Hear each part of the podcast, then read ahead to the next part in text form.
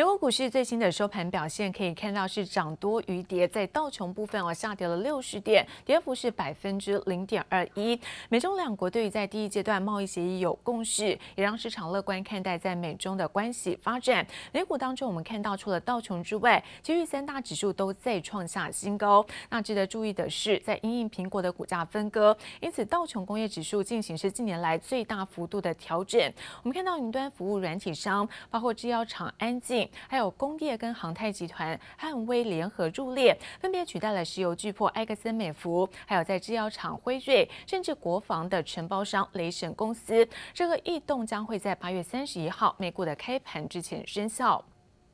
而在成分股当中，我们看到苹果呢是小跌百分之零点八。尽管外资大摩认为现在两兆美元是被低估，但苹果从高档出现拉回。再来看到埃克森美孚下跌百分之三，雪佛龙跌百分之一点二，波音也下跌近百分之二。科技股纳斯达克呢收盘是涨幅百分之零点七六，再创下新高。脸书涨了将近百分之三点四，创下新高。阿法贝涨百分之一，亚马逊涨幅也在百分分之一，而费城半导体可以看到是在涨幅最大，也同样看到创下新高表现。那其中超微涨了百分之三点九，美光涨百分之三，看到恩字普，另外在凌云逻辑，像是赛灵思这些纷纷的上涨，博通涨幅也在百分之零点六。好，再来看到标普五百指数呢，收盘同样创下新高，来到是三千四百四十三点，涨幅在百分之零点三六。我们看到 SunPower 涨了逼近百分之九。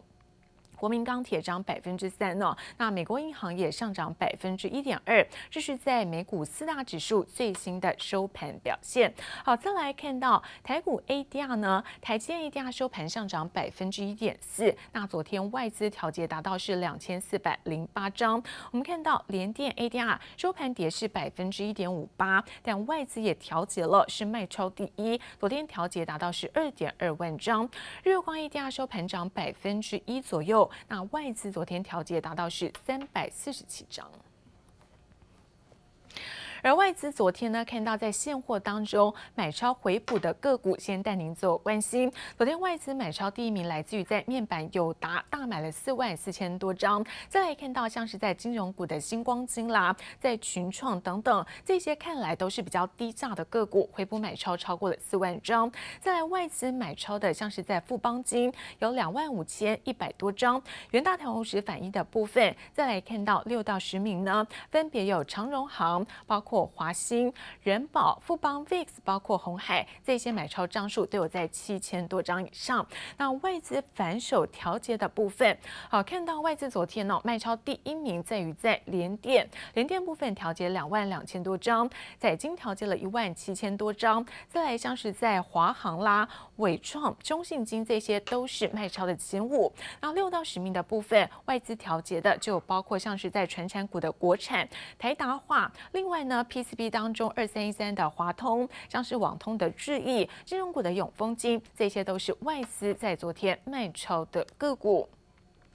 好，那今天还有哪一些头条焦点呢？先带您来做关心喽。那台股在昨天收复了月线，那发现盘面大一大亮点在于在铜板股受到美股大涨激励，在台积电、联发科、鸿海等电子股权值领军之下，台股昨天呢是大涨百点，站回到月线。那盘面可以发现到铜板股呢这个涨势非常猛烈，也成为在交投的亮点之一。再来，社会与 N P 需求的畅旺，这一次群创第三季的营运比第二季来的。更好，最主要疫情催化了笔电需求，因此群创在七月份笔电面板出货排名是要居全球第二名，看好说后市发展，也强调订单能见度高。今年第一季触底，而第二季加温，第三季会比第二季来得更好。再来留意，包括台积电，台积电亮相新的武器，启动的是两纳米的制程。昨天呢，在技术论坛上也公开了在先进制程的时间表。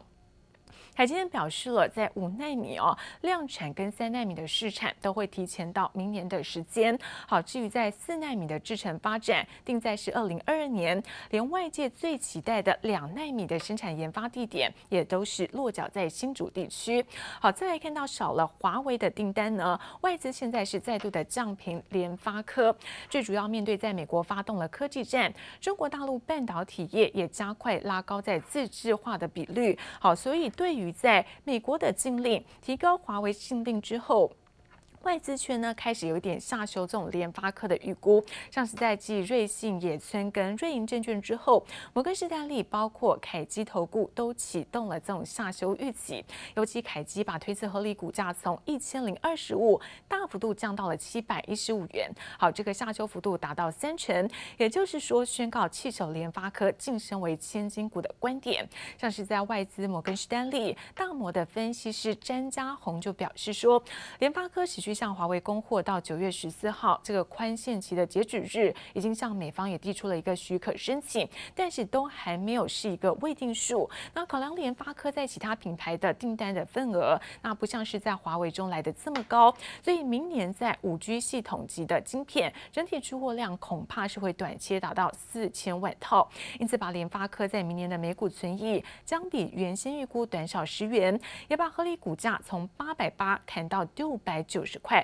不过还是维持在优于大盘的投资平等。而面对现在呢，美国发动了科技战，中国大陆在半导体业加快拉高自制化的比率。那华为的禁令打压之下，但还是成立了一个专属的部门，而这个部门切入在面板驱动 IC 是越来越明显。好，市场传出了华为呢购置了晶片测试机台到位，预估在今年开始量产驱动 IC。好，提升自制率，恐怕会冲击像是在联咏、敦泰这些相。关供应链，而对此呢，联咏不评论单一客户。那敦泰表示说，市场竞争对手永远存在，那么保持一个技术的研发创新跟实力之外，也要因应在外界环境的变化。好，那还有看到这个 PA 功率放大器稳懋，稳懋传出打入在 SpaceX 的供应链，成长动能相当强劲。好，这一次稳懋打入了 SpaceX 的星链计划，来自于高层表示，星链计划所需要的。数量远远超过过去，也为需求带来是结构性的变化。那稳贸在卫星的应用将会由过去十年的周期变成是三到五年，未来这个成长动能将会再幅度的做提升。再来是工具机的亚德克。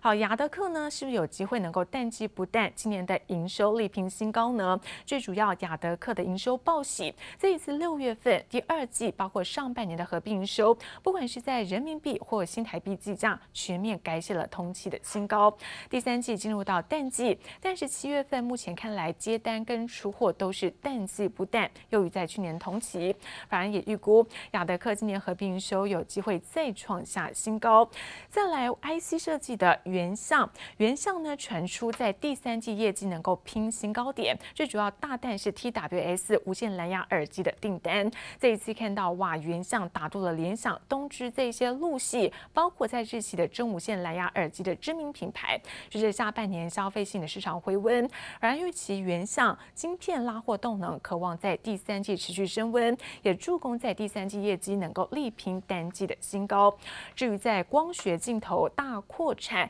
玉晶光资本支出这一次激增超过了十三倍。苹果新的 iPhone 问世倒数，现在呢，玉晶光订单满手，传出产能爆发，最主要因应庞大订单需求。玉晶光除了在生产重镇中国大陆的厦门新增了三座的厂房，在台湾台中中科总部罕见的扩产当中，好推升今年上半年资本支出冲上二十点七五亿元，年增有将近十三倍，也逼近了去年全年总和的二十一亿。元好，外界解读，大玉金光是高含金量的瓶盖股，现在罕见在两岸砸重金做扩产，积极卡位，那么抢食在大立光的订单，这种企图心非常的强烈。再来看到。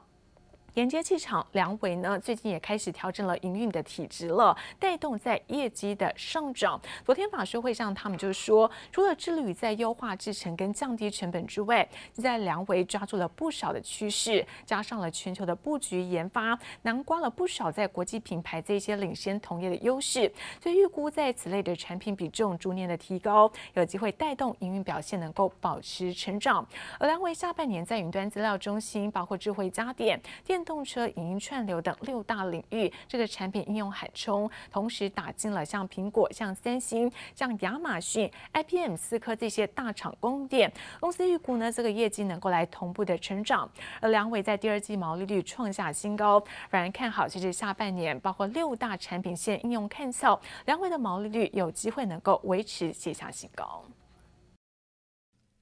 谢谢收听，请继续关注好好听 FM，记得帮我们分享给您的亲友，祝大家平安健康。